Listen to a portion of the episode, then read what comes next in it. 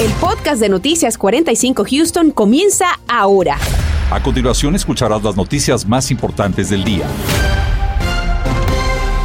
Este jueves aún gozamos de agradables condiciones en el tiempo, pero muy atentos porque en cuestión de minutos probablemente este panorama cambiará de forma radical. Marcela, ¿qué tal?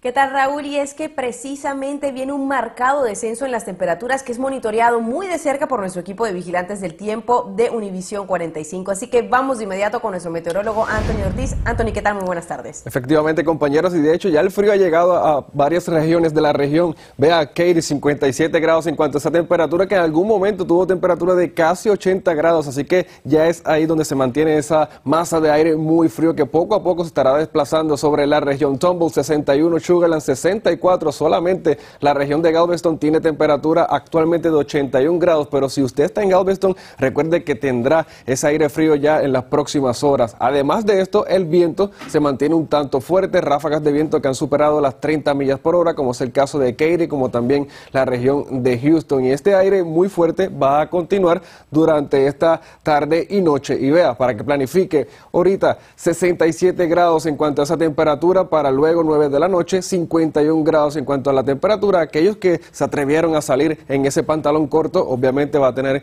que ponerse un abrigo porque la temperatura continuará en descenso ya para eso de las 2, 3 de la mañana, temperatura cayendo en el rango de los 30 grados. Para el comienzo de jornada de viernes, vea esto, 35 pudiera ser la temperatura mínima en Houston, 30 en Conroe, 34 en el área de Katy, pero con el viento en algunos sectores se va a estar sintiendo en el rango de los 20 grados, así que mañana bufandas, guantes y también el abrigo grueso y las mascotas hay que ponerlas dentro de casa. Recuerde que la temperatura se mantuvo solamente en los 80, pero ya poco a poco la temperatura irá en descenso durante las próximas horas. Más adelante más información del tiempo.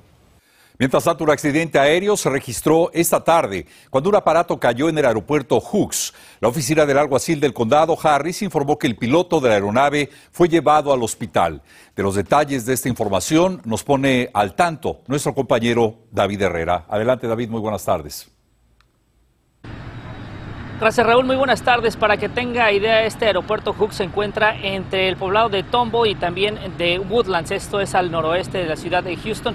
Y por supuesto, también hace unos instantes hablamos con un representante del Departamento de Seguridad Pública quien nos dio los últimos detalles. El reporte inicial de este accidente llegó como a las 2.05 de la tarde y lo que reportan es de que esta aeronave a la hora de estar aterrizando en la pista, justamente antes de hacerlo, perdió eh, poder del motor y se impactó con algunas copas de los árboles justamente antes de entrar a la pista de aterrizaje. Posteriormente golpeó una división de metal que es la que separa la grama de la pista de aterrizaje.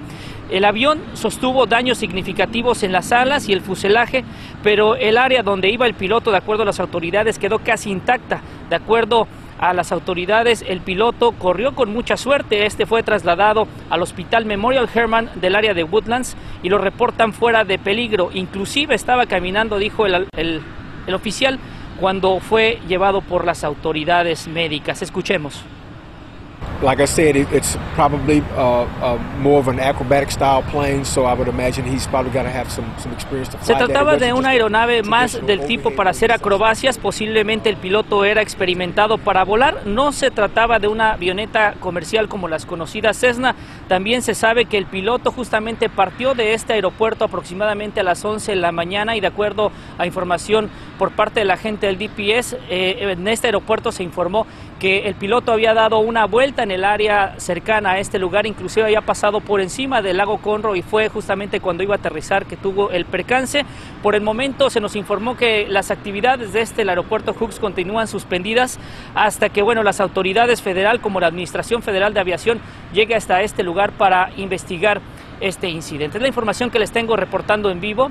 Regreso con ustedes. Regresa a Galveston uno de los festivales más populares y esperados por la comunidad. Hablamos de el Mardi Gras.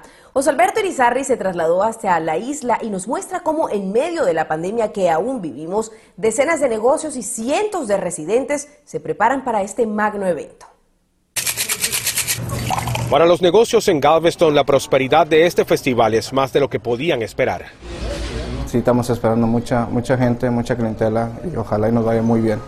Es la edición número 111 del Festival Mardi Gras en Galveston. Se había detenido por la pandemia y regresa con nuevos bríos. Pero aún así los comerciantes no quieren correr riesgos, aunque para los clientes no habrá restricciones. A los clientes es opcional la máscara, uh, pero sí, no se le está exigiendo mucho a ellos, más nuestros empleados. Nuestros empleados sí tienen que cuidar más con máscaras, guantes la, el vaccine o los exámenes que se tienen que tomar. Sí. El condado Galveston sigue reportando un descenso de casos de COVID-19. El último reporte indicó 83 casos positivos adicionales y 439 recuperaciones. If you're not feeling well, stay home. A pesar que la actividad es al aire libre, la ciudad de Galveston pide si hay síntomas no vaya a las fiestas. El festival Mardi Gras comienza el 18 de febrero terminando el 1 de marzo en el llamado Fat Tuesday. We Se espera la llegada de decenas de miles de personas donde la comida, bebida y la música resaltarán en todo el Boulevard del Malecón y en el corazón de la ciudad. Y debes saber que las calles entre la 20 a la 25, entre Cardboard Side y Mechanic, solamente se permitirá tráfico peatonal. Eso nos da una idea de la cantidad de personas que llegan a este festival. Y otra recomendación es salga temprano para que pueda conseguir un buen estacionamiento. Es una nueva oportunidad para disfrutar lo que antes quedó suspendido por el coronavirus, pero aunque ya lo había escuchado, se lo digo de nuevo, no baque la guardia, tampoco beba para después salir manejando. Para eso pida servicios de transporte por aplicaciones o controle el consumo de alcohol. José Alberto Rizarri, Noticias, Univisión 45. Y un nuevo análisis indica que un 73% de los estadounidenses ya serían inmunes a la variante Omicron del coronavirus. Estos datos los dio a conocer la agencia de noticias AP. Sin embargo, según el profesor Ali Mogdad de Ciencias Médicas de la Salud de la Universidad de Washington, el coronavirus sigue siendo un enemigo peligroso. Continúa infectando a más de 1.030 eh, personas a diarios y quitándole la vida a miles más. Mogdad también advierte al 26% restante que deben ser muy cuidadosos ante Omicron u otras variantes que puedan surgir.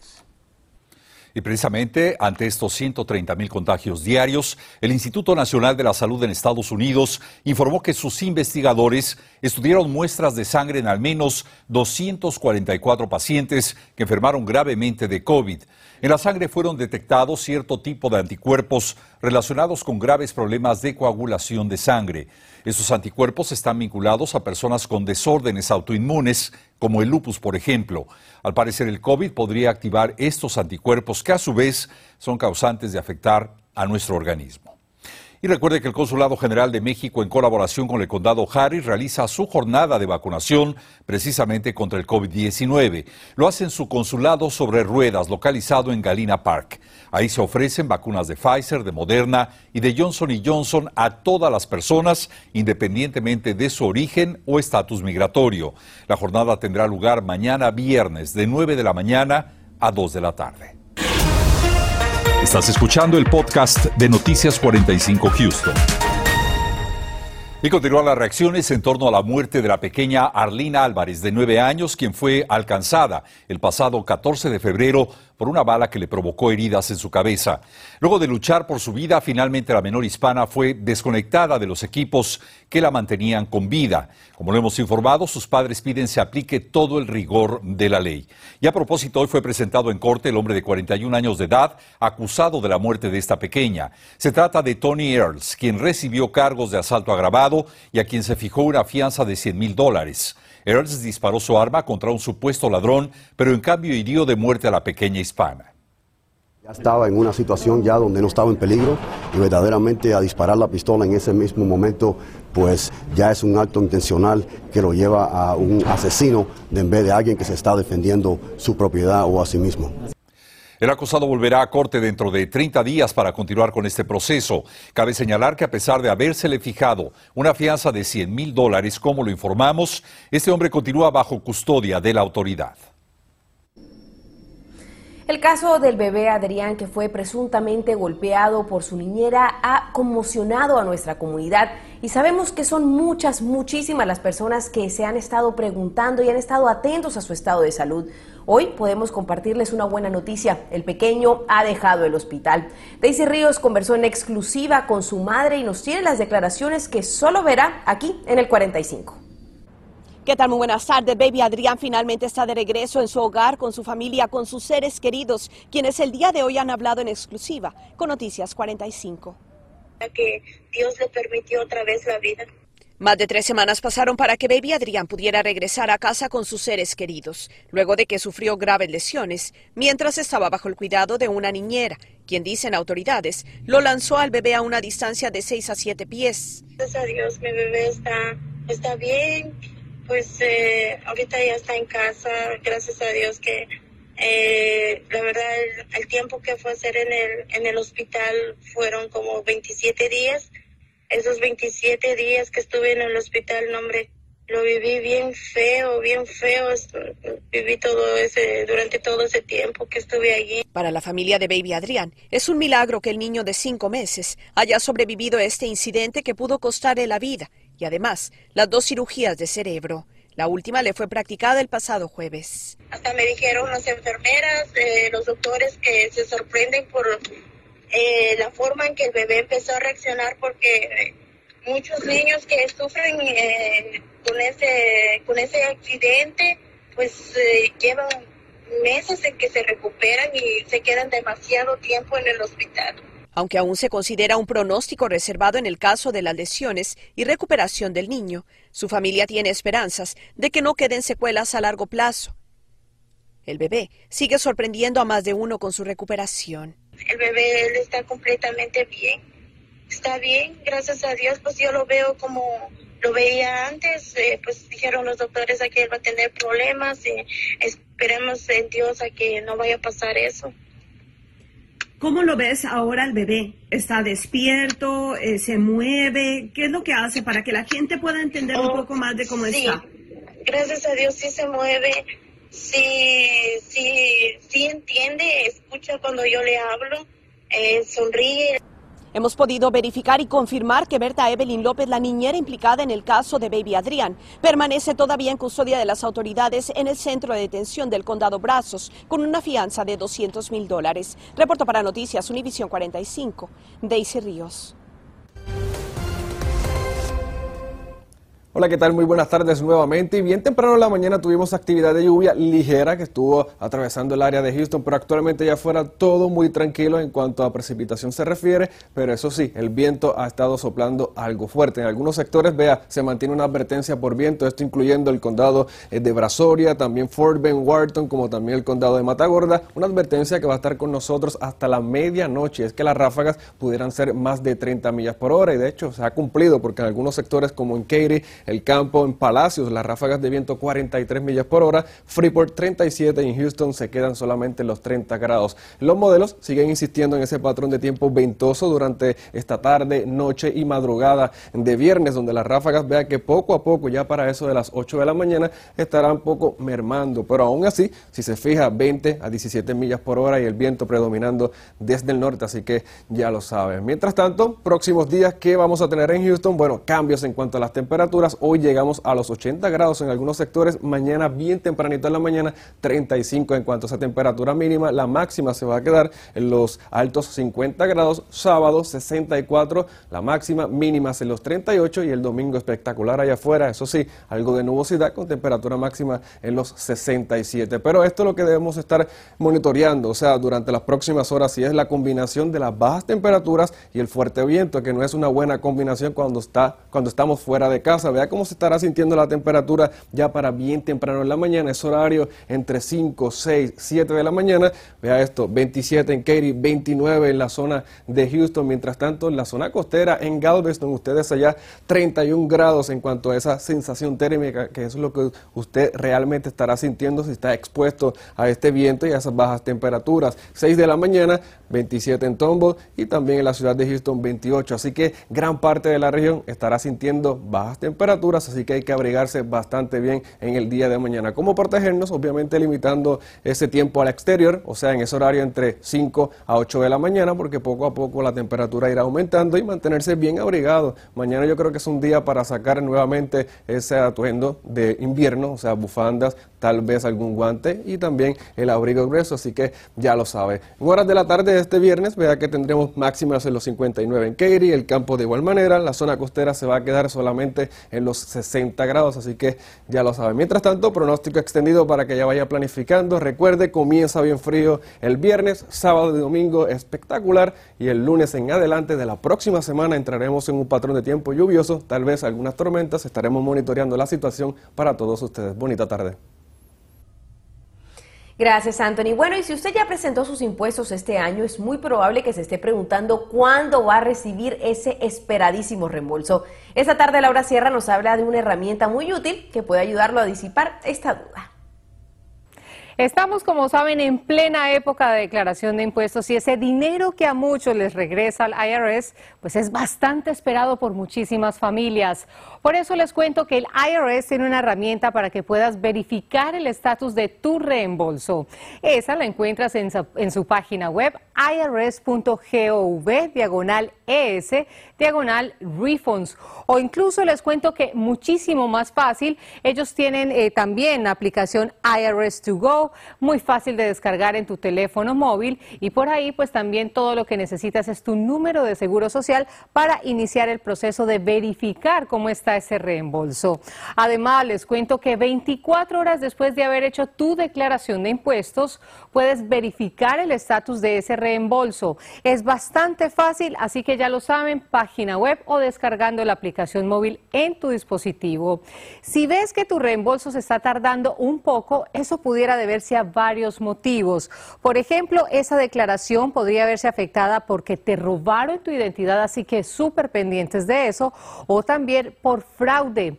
Incluso esa declaración pudiera incluir errores o estar incompleta. Si este fuera tu caso, es importante que contactes rápidamente a tu contador o por supuesto la persona que te declaró los impuestos. Y por último les cuento que esta útil herramienta muestra el proceso en tres fases. Es bastante fácil y amigable. El número uno, declaración recibida. Número dos, reembolso aprobado. Y número tres, reembolso enviado. Así que ya lo sabes, página web o la aplicación del IRS y por ahí puedes verificar ese estatus de cómo va tu dinero. Laura, gracias. Mientras tanto, continúan en aumento los precios del galón de gasolina y hoy la organización AAA informó que el precio promedio del galón regular se ubica en Houston en 3 dólares con 18 centavos. Esto representa un aumento de 9 centavos comparado con la semana anterior. La organización dijo que aún no puede preverse una disminución en el precio en la víspera de que inicien las vacaciones de primavera. Algunas condiciones geopolíticas como la posible guerra en Ucrania y factores como la alta demanda siguen marcando esta tendencia a la alza. Por otra parte, continúa la lucha de diversas organizaciones pro-inmigrantes para mejorar la vida del indocumentado en el estado de Texas. Hoy, por ejemplo, la organización Texas Organizing Project pidió al Departamento de Policía de Houston reconocer la identificación de las bibliotecas de la ciudad como prueba de identidad para indocumentados. En conferencia de prensa, los directivos de TOP exigieron al jefe de la policía, Troy Finner, aceptar este documento del condado Harris como una forma no tradicional de identificación. El día de hoy estamos aquí porque el año pasado nuestros miembros pelearon y ganaron ah, cambios a la nueva tarjeta de librería. La tarjeta de librería ahora incluirá un nombre, dirección, fecha de nacimiento y género con el propósito de que esta tarjeta sea, sirva como método de identificación para las personas que no pueden obtener una identificación estatal. Los voceros de Texas Organizing Project aseguraron que la mayor parte de las deportaciones se originan por detenciones de tráfico con agentes policiales. Acusaron al jefe de la policía de Houston de no cumplir su palabra empeñada para trabajar con ellos. Continuamos con el podcast de Noticias 45 Houston.